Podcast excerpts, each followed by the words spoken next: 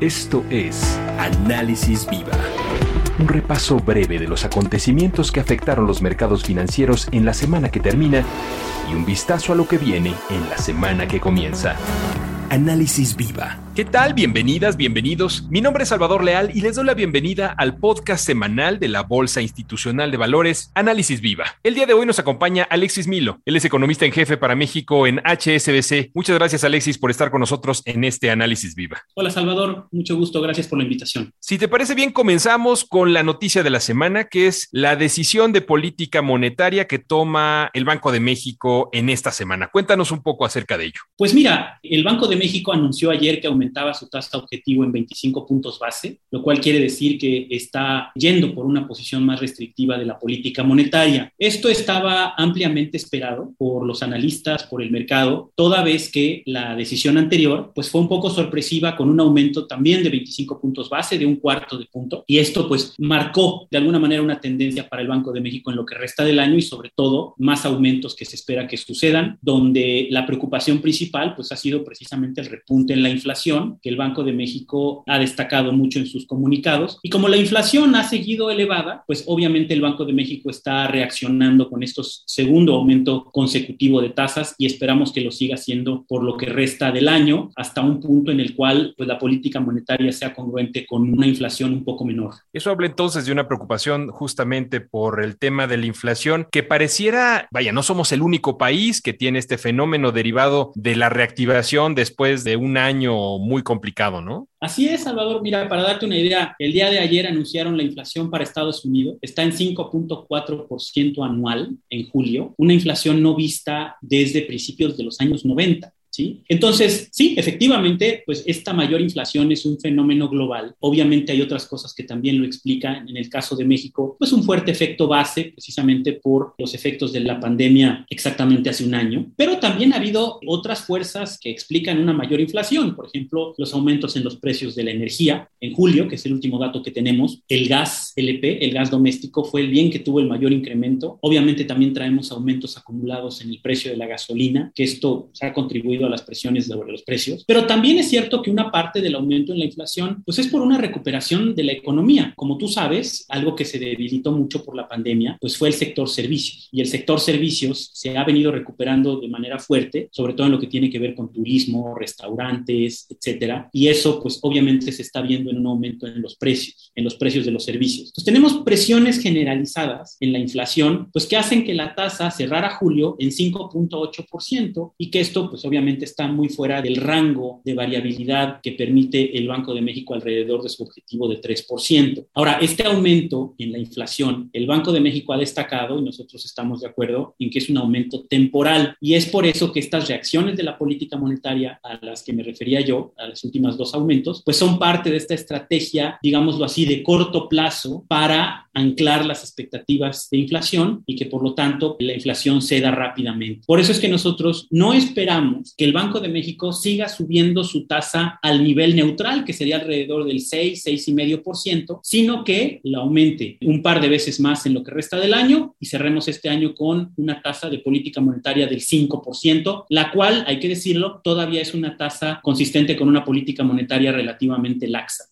Además, esto tiene efectos muy claros en términos de crecimiento. Hay un impacto para efectos de crecimiento, ¿no? Sí, efectivamente. Mira, una de las razones por las cuales el Banco de México está siendo cauteloso al aumentar la tasa es precisamente porque hay indicios de que la economía se está desacelerando. Por ejemplo, salió el dato del PIB para el segundo trimestre de este año y el dato de crecimiento implícito para junio ya fue de una caída en la actividad económica. Incluso esta misma semana el otro dato importante que salió fue la producción industrial, su desglose para junio también. Y lo que se ve, pues es que la manufactura, la construcción, la producción de energía, la minería, todos los componentes de la parte industrial caen. Y esto, pues obviamente se debe, pues por una parte a que se agota el impulso que nos ha estado dando Estados Unidos, sobre todo en la parte manufacturera. No olvidemos que las manufacturas ya están a niveles pre-COVID. Hay otras cosas que también explican esto, como los problemas que ha estado experimentando la industria automotriz, etcétera. Pero bueno, ya tenemos una desaceleración de la economía por la parte industrial y también la parte de servicios se está viendo amenazada. Como tú sabes, pues esta tercera tercera ola de COVID, de contagios, viene pegando muy fuerte. Si bien y afortunadamente no por el lado de las hospitalizaciones y de la mortalidad, pero sí por el lado de los contagios. Entonces, esta tercera ola todavía es probablemente la amenaza más grande que tiene el sector servicios en México y que podría contribuir a esta desaceleración de la economía. Es por eso que el Banco de México pues aumentó su tasa de política monetaria, pero en otro cuarto de punto, lo cual es cauteloso, en línea con lo que ya había señalado antes, pero no más. De hecho, algunos esperaban, no era nuestro caso, pero algunos esperaban que pudiera incluso subir hasta medio punto, 50 puntos base, y es precisamente por lo que hoy vimos una depreciación ligera, pero visible, del peso, un aumento en el tipo de cambio, pero bueno, es un poco como vemos la política monetaria que está balanceando estos temas de inflación, como ya discutimos, pero también con crecimiento que parece que se está desacelerando un poco. Dos temas, si te parece, para cerrar. Uno, el más básico de todos. ¿Por qué es importante en general para inversionistas y para el público en general tener a la inflación en la mira? ¿Por qué, eh, digo, quizás es algo de primer año, pero muchas veces perdemos el foco y hablamos de muchas otras cosas quizás más elevadas? Pero ¿por qué es importante este dato y por qué se vuelve justamente la nota de la semana? Esa es una. Y la otra, me llamó mucho la atención que en el comunicado ya se está hablando de quiénes son los miembros de la Junta de Gobierno del Banco de México que votan a favor de una medida y de otra. Quizás platicar un poco acerca de estos efectos de transparencia que ha estado implementando el Banco de México, ¿no?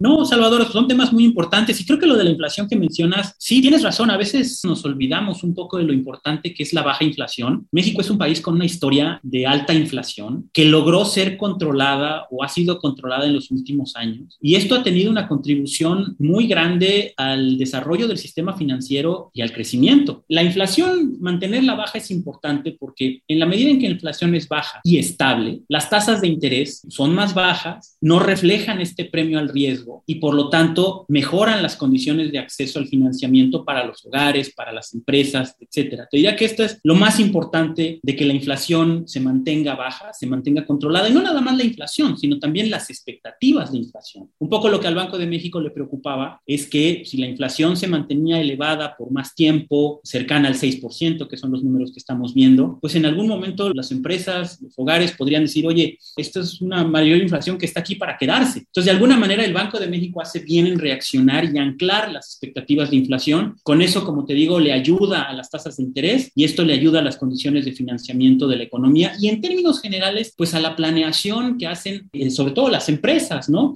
Eh, sobre todo también en un momento en que se están definiendo salarios, en que se están definiendo aumentos en precios en un contexto de recuperación. Por eso creo que la inflación es muy importante que el Banco de México sea proactivo y reaccione a este dato de inflación creo que eso está bien y contribuye al crecimiento. Ahora, por otra parte, es bien importante lo que mencionas porque hay dos cambios grandes en este comunicado. Por una parte, lo que tú mencionaste, ahora sí se dice quién votó cómo. En esta ocasión tenemos que el gobernador del Banco de México, Jonathan Heath, subgobernador, e Irene Espinosa, subgobernadora, votaron a favor de aumentar la tasa en un cuarto de punto y los subgobernadores Gerardo Esquivel y Galia Borja votaron por mantener la tasa. Y esto pues se anuncia, creo que es algo bueno, es transparencia del Banco Central, nos permite ir conociendo mejor la forma de pensar de los miembros de la Junta y pues esto obviamente no hace sino contribuir al análisis, ¿no? Y además, pues son puestos públicos de mucha responsabilidad y pues qué mejor que tengamos entonces un mejor conocimiento de cómo están pensando, cómo están viendo las cosas los miembros de la Junta y un órgano autónomo tan importante como el Banco de México. El otro cambio importante es que ahora se publica la trayectoria esperada de la inflación y esto es una buena noticia porque nos da a los analistas y al mercado en su conjunto una idea de cómo está viendo el Banco de México las presiones inflacionarias hacia adelante y nos permite formarnos una mejor idea de qué es lo que va a hacer.